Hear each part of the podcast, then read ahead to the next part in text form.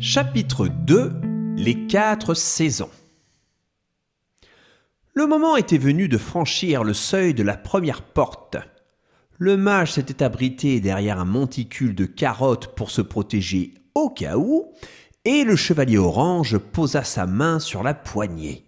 Il tourna doucement le bouton en cuivre et entrebâilla lentement la lourde porte pour découvrir stupéfait ah bah euh, celle-là c'est la porte des toilettes. Le mage sortit de derrière ses carottes et s'approcha du local. En effet. Bon, eh bien voilà qui est fait. Passons à la porte d'après. Le chevalier ouvrit la seconde porte et franchit le cadre de bois. Il atterrit au beau milieu d'une prairie complètement recouverte de fleurs multicolores.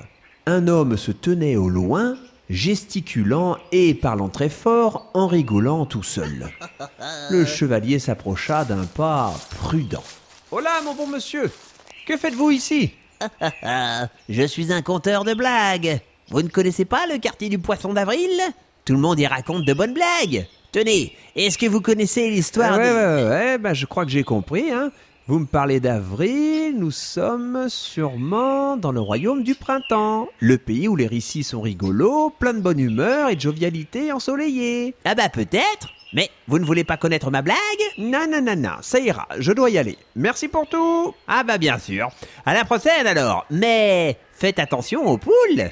Euh, oui. Le chevalier prit le chemin du retour, se demandant pourquoi il devait se méfier des poules. Une poule, ce n'était pas très impressionnant. Il se perdait dans ses pensées lorsqu'il entendit un sifflement comme quelque chose qui tombait. Un énorme œuf en chocolat d'au moins 50 kilos venait d'atterrir à côté de lui. Des bruits de pas monstrueux commencèrent à résonner dans la clairière. Une poule de chocolat de 20 mètres de haut était en train de lui courir après. Elle était prête à le rattraper lorsque surgit de nulle part un escadron de cloches volantes dont l'une d'elles était chevauchée par un poisson en papier.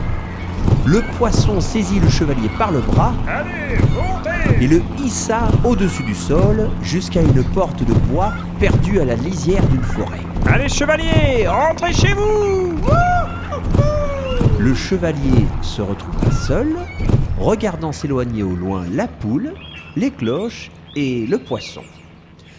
Il ouvrit rapidement la porte sur laquelle était fixé un panneau indiquant la tour du mage et pressé de quitter ce pays, il la traversa et atterrit dans des toilettes. Visiblement, la tempête avait aussi un petit peu dérangé les pancartes dans les royaumes des histoires. Et comme il y a toujours des cabinets à côté des portes de sortie, il allait sûrement tomber à chaque coup dans des WC. Il prit une deuxième porte à côté qui ressemblait beaucoup à celle de son arrivée, remit les panneaux dans le bon ordre et il arriva cette fois dans le phare du mage. Ce dernier l'accueillit chaleureusement. Ah, te voilà. Et entier qui plus est. Alors, qu'y a-t-il de l'autre côté? Eh bien, figure-toi que j'étais en plein dans le royaume du printemps. Très joli, hein Mais si tu y vas, hmm, guerre aux poules, crois-moi. Euh, bon, je m'en vais ouvrir la troisième porte. Et ainsi fut fait. Le chevalier orange passa le troisième cadre de bois et se retrouva au bord d'une plage.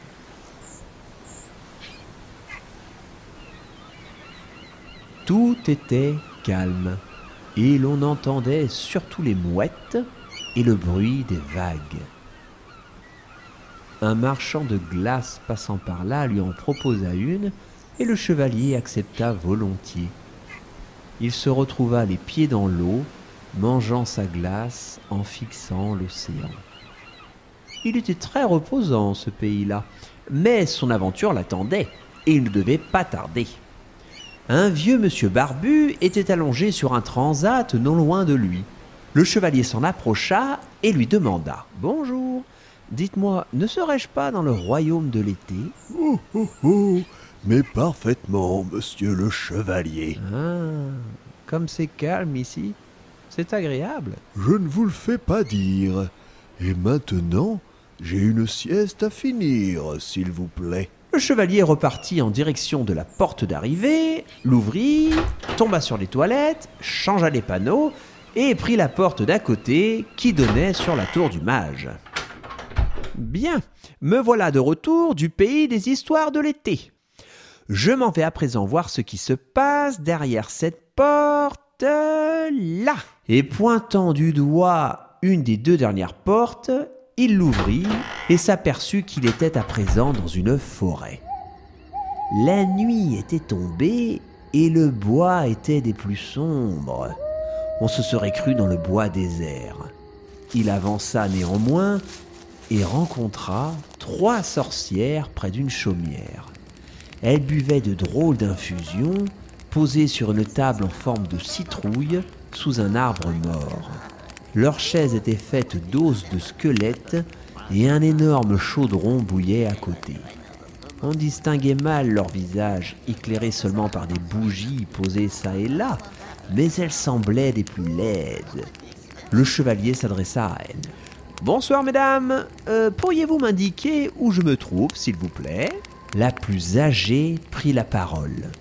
Ah, vous êtes dans la plus grande forêt du monde, monsieur le chevalier. Le bois d'Halloween, là où vous croiserez des sorcières, des farfadets, des squelettes et peut-être pire encore, mais vous verrez bien. Euh, d'accord. Bah, je vais pouvoir m'en aller alors. Les choses étaient claires. Une forêt sombre, Halloween, tout ça, tout ça. On était au royaume de l'automne. Mais pourquoi la sorcière l'avait-elle mise en garde? Rien n'était pire que des sorcières ou des squelettes. Et une forêt d'automne n'allait pas abriter des trolls ou des dragons. Non, vraiment, il ne voyait pas ce qu'il pouvait y avoir de si dangereux. À quelques pas de la porte de sortie se tenait une dame, fort distinguée et très aimable. Elle salua le chevalier orange, qui lui répondit Salut, dame. La dame lui rétorqua C'est bonjour, madame. Euh, oui, bonjour, madame. Euh, Dites-moi, savez-vous combien font deux et deux? Eh bien, eh bien, euh, cela fait quatre, me semble-t-il. Oui. Et connaissez-vous les conjonctions de subordination? Ah, le chevalier commençait à comprendre. Le mois de septembre, c'est aussi le mois de la rentrée des classes. Lui qui adorait l'école d'habitude, il trouvait cette maîtresse-là quelque peu étrange. C'était une institutrice du bois d'Halloween, après tout. Il se dirigeait en vitesse vers la porte de sortie, mais la créature pleine de questions le suivait. Si vous n'avez pas les réponses à mes questions, ça va barder pour vous. Pendant qu'elle interrogeait le chevalier orange, elle se métamorphosait en une créature hideuse et gigantesque. Notre héros ne pouvait plus accéder à la porte magique. D'un autre côté, c'était sûrement une fois de plus la porte des toilettes. Il lui fallait néanmoins se débarrasser de ce monstre. Ah, ah, ah, je vais vous manger tout cru si vous faisiez n'importe quoi. Le chevalier sauta sur l'occasion. Oh là là là là, la faute On ne dit pas vous faisiez, on dit vous faites À ces mots, la bête se rabougrit, diminua de taille et devint toute ridicule. Le chevalier l'attrapa, ouvrit la porte magique, jeta la créature dans les toilettes et tira la chasse et bon débarras. Voilà. Il remit une fois encore les pancartes dans le bon ordre et prit la porte d'à côté pour entrer à la tour. Bigre, celle-ci n'était pas de tout repos, mais nous savons à présent que c'est la porte de l'automne. Ne reste plus que la porte de l'hiver. Le mage l'applaudit. Bravo. Bravo. Tu as tout remis en ordre. Je te remercie mille fois. Viens, allons prendre un repos bien mérité. Mais le chevalier orange semblait ne pas vouloir en rester là. Cette petite visite des royaumes des histoires l'avait beaucoup amusé, et il se demandait vraiment à quoi ressemblait le pays de l'hiver. Je crois que je vais faire un tour derrière la porte de l'hiver. Et sous l'œil amusé de son vieil ami, notre héros traversa la dernière des portes magiques.